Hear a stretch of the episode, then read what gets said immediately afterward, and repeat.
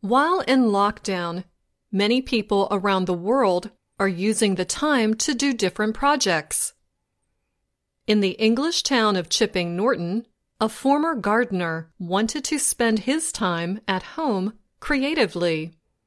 So Kevin Nicks decided to add a motor to something that does not have one a wheelbarrow. With his wheelbarrow project, Nicks said he wanted to show what was possible with a positive attitude, some creativity, and, of course, a wheelbarrow. Nicks told Reuters news agency his goal was to build a machine on zero budget.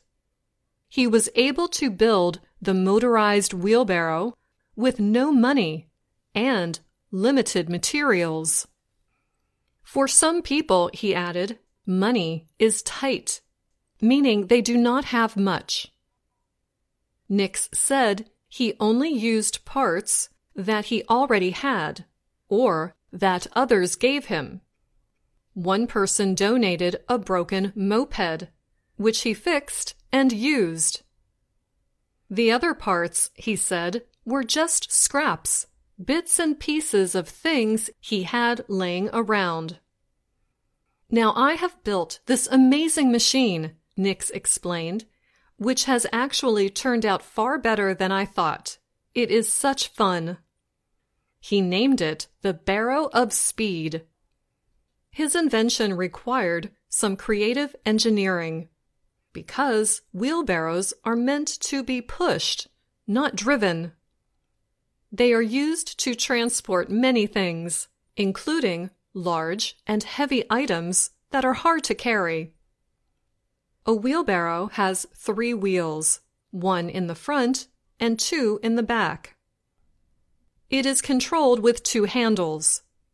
On his version, Nicks attached a platform to the back where he stands and drives his unusual vehicle. This is not the first time Nicks has motorized a normally non motorized garden item.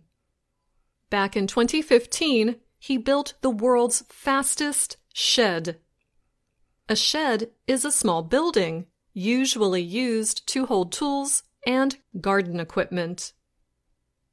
On September 22, 2019, Nicks beat his own record for the world's fastest shed. He clocked in at 170 kilometers per hour. He said he also wants to win a Guinness World Speed Record on his Barrow of Speed after the coronavirus crisis passes. That event will most likely happen at Elvington Airfield in Yorkshire, North England.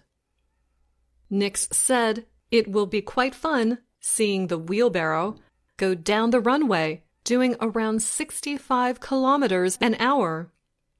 While the speed is slower than his motorized shed, Nicks said that moving at 65 kilometers an hour while standing is fast enough.